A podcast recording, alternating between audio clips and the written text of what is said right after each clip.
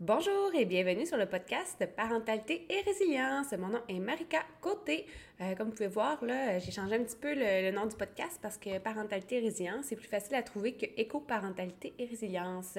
Donc, pour ce quatrième épisode, j'avais le goût de vous parler du projet Adelante in Pérou.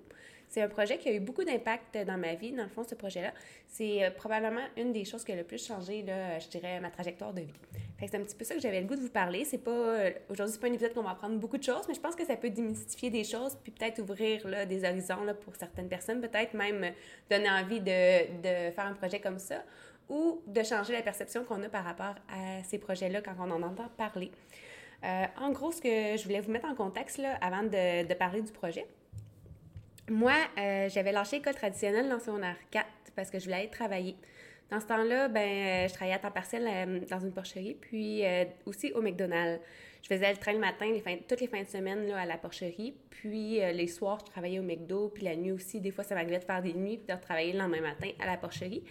Mais je me disais, ah, moi, je vais finir mon secondaire, je vais lâcher l'école, je vais aller faire mon secondaire 5 aux adultes parce que je veux travailler le plus rapidement possible pour faire de l'argent. Puis j'avais pas l'intention d'aller euh, étudier ou d'aller euh, faire un DEP ou quoi que ce soit. Moi, je voulais travailler pour faire de l'argent.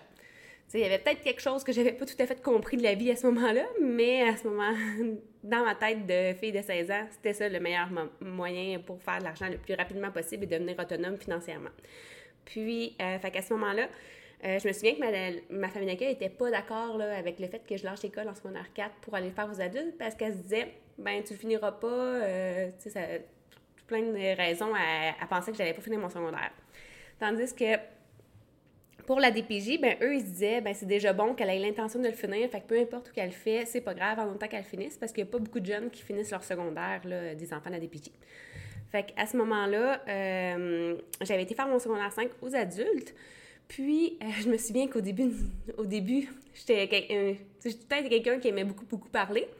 Euh, c'est pas nouveau, fait que je dérangeais euh, pas mal toute la classe. Puis je me souviens qu'il y avait un prof qui m'avait dit, tu sais, peut-être pour toi, c'est peut-être que tu prends pas ça au sérieux ou c'est peut-être pas si difficile que ça.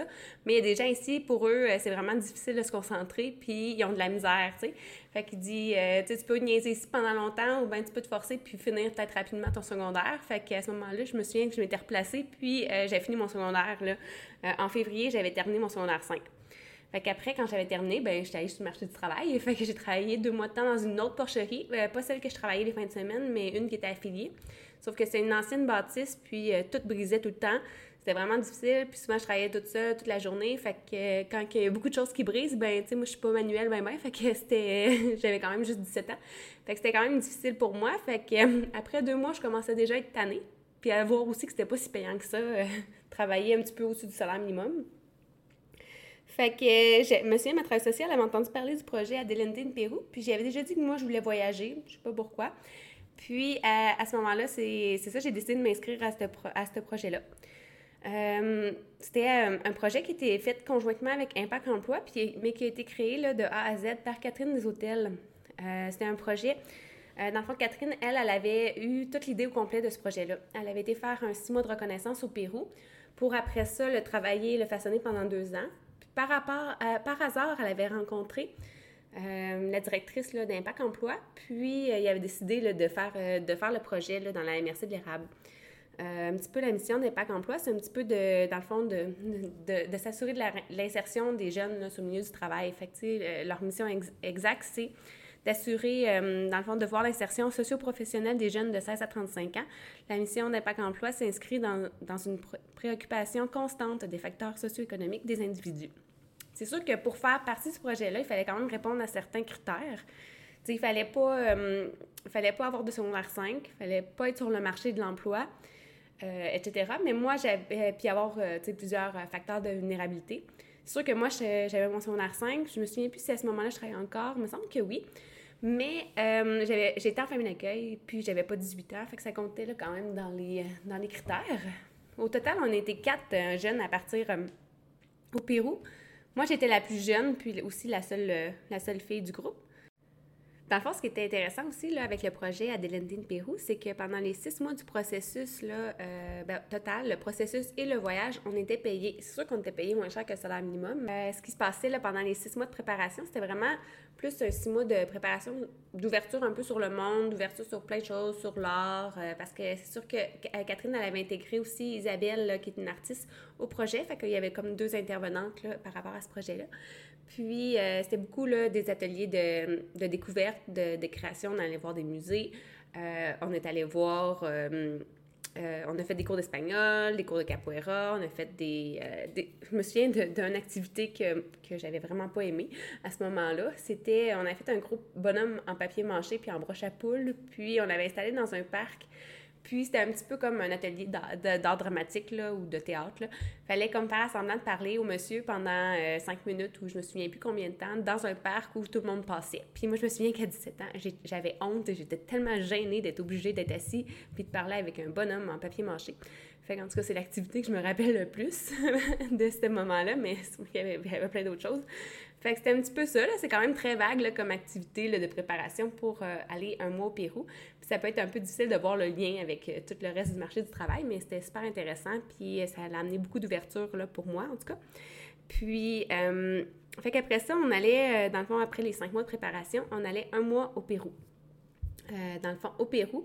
Ce que le, ce qu'on allait faire, c'était, on, s'en allait à Iquitos, qui est une petite ville euh, au Pérou, là, en, plein cœur de l'Amazonie. C'est la, plus grosse ville au monde où on peut juste se rendre en avion. En tout cas, c'était la plus grosse ville, je pense qu'elle doit l'être encore.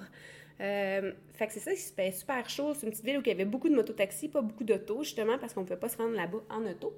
Ça me fait penser un petit peu aux villes du Nord, au village du Nord, qu'on peut juste se rendre en avion euh, à cette heure aujourd'hui quand j'y repense. Puis, euh, on allait travailler là avec un, avec un organisme qui était, dans le fond, on allait travailler dans un organisme qui était la Rastinga, euh, qui est un organisme communautaire, un peu comme, un petit peu, on peut comparer ça à une maison des jeunes ici, là, mais vraiment plus poussée, où ils essayaient de, raccrocher les jeunes qui, qui, vivaient des moments difficiles ou qui étaient plus euh, comme dans la rue, à les raccrocher à l'école, à les raccrocher, ils leur donnaient un repas. il y avait aussi des cours de capoeira, puis d'autres, d'autres sortes de cours à ce moment-là. Puis ça permettait, là, euh, dans le fond, aux jeunes de la rue d'avoir une place, un pied à terre. Fait que nous, notre, euh, notre mandat à ce moment-là, c'était de, de, faire connaître la Rastinga à des jeunes qui la connaissaient pas. Fait que des jeunes qui étaient, qui étaient déjà des travailleurs dans la rue, tu sais, euh, ceux qu'on voit, les enfants qui vont pas à l'école, mais qui vendent des pinottes sur le bord du chemin, des casquettes, des vêtements, des choses comme ça. Mais on allait chercher ces jeunes-là, de à peu près 10 ou 14 ans. Puis on essayait de, faire intégrer au projet, un projet euh, artistique qu'on allait faire, puis qu'on allait présenter à la fin du mois. Puis le but, c'était que ces enfants-là découvrent la Rastinga, puis qu'ils restent par la suite, euh, à, qui continuent de fréquenter la Rastinga par la suite. Fait que le projet, c'était de faire euh, des grosses, grosses marionnettes géantes. Je me souviens qu'il y avait une petite fille qui avait vraiment embarqué, puis elle avait fait tout le processus au complet. il y avait des journées, des journées qu'on travaillait sur les marionnettes, qu'on était à peu près juste nous, les jeunes, blancs québécois, mais il y avait d'autres journées qu'il y avait d'autres jeunes de, de, la communauté d'Iquitos qui, qui se joignaient à nous. Fait que c'était quand même vraiment intéressant pour ça. Puis moi, c'était projet, dans le fond, après ça, on revenait au, Québec, puis il y avait un debriefing, puis c'était pas mal terminé. Fait que c'est ça un petit peu que j'avais le goût là, de vous partager l'expérience du projet de Pérou, qui est un, quand même un gros projet. Je pense pas que ça a été refait, un projet semblable. Peut-être euh, peut qu'il y en a eu d'autres, un petit peu différents, mais c'est quand même... Euh, c'était super intéressant. Puis pour moi, ben, ça m'a ouvert là, beaucoup, euh, beaucoup, de, beaucoup de choses. Ça m'a permis de découvrir beaucoup de choses que je, je pense pas que chez moi, si j'aurais pas connu le projet d'Elendine Pérou, j'aurais pu découvrir.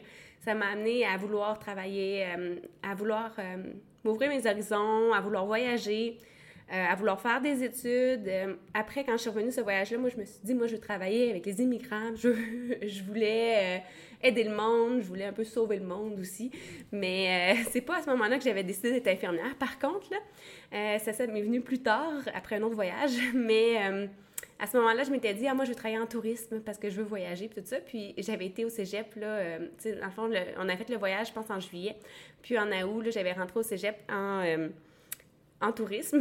Puis finalement, après trois semaines, je me suis dit, ouais, c'est très superficiel comme programme, j'aime moins ça. Fait que j'avais pris mes prêts bourses, puis j'étais partie dans l'Ouest canadien à ce moment-là. Fait que c'était un petit peu comme ça que j'avais parti euh, ma vie d'adulte. J'ai eu mes 18 ans, euh, j'étais dans l'Ouest canadien.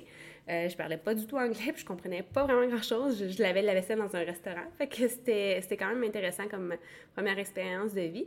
Puis, euh, euh, c'est ça que j'avais un petit peu le goût de vous parler parce que souvent, on peut avoir des préjugés par rapport à, à ces projets-là que le gouvernement va financer à certains euh, ou que des organismes vont financer. Puis euh, on voit pas là exactement tangiblement qu'est-ce qui peut qu'est-ce que ça apporte ce genre de projet là, euh, en quoi ça va mener les jeunes ou en quoi ça va les aider. Je pense pas que ça peut aider tout le monde, mais je pense qu'il y en a quand même quelques-uns qui vont sortir du lot. Puis je voulais vous dire merci aussi pour les gens qui, qui m'ont écrit qui, qui, avaient apprécié le podcast que j'ai partagé la semaine passée sur Instagram. Mon but cette semaine, c'est de le partager sur Facebook parce que je, suis un petit peu plus gênée de le faire sur Facebook parce que j'ai plus d'amis Facebook que de followers sur Instagram. Fait que euh, c'est un petit peu ça que je voulais vous dire. Merci. Puis, gênez-vous pas là, pour m'écrire, ceux qui ont des commentaires, euh, des choses que je peux améliorer, euh, des choses que vous avez aimées. Vous pouvez m'écrire là, en message privé ou laisser une note sur Apple Podcast ou sur Spotify. Sur ça, je vous souhaite une belle journée. Puis, on se dit à la semaine prochaine. Bye bye!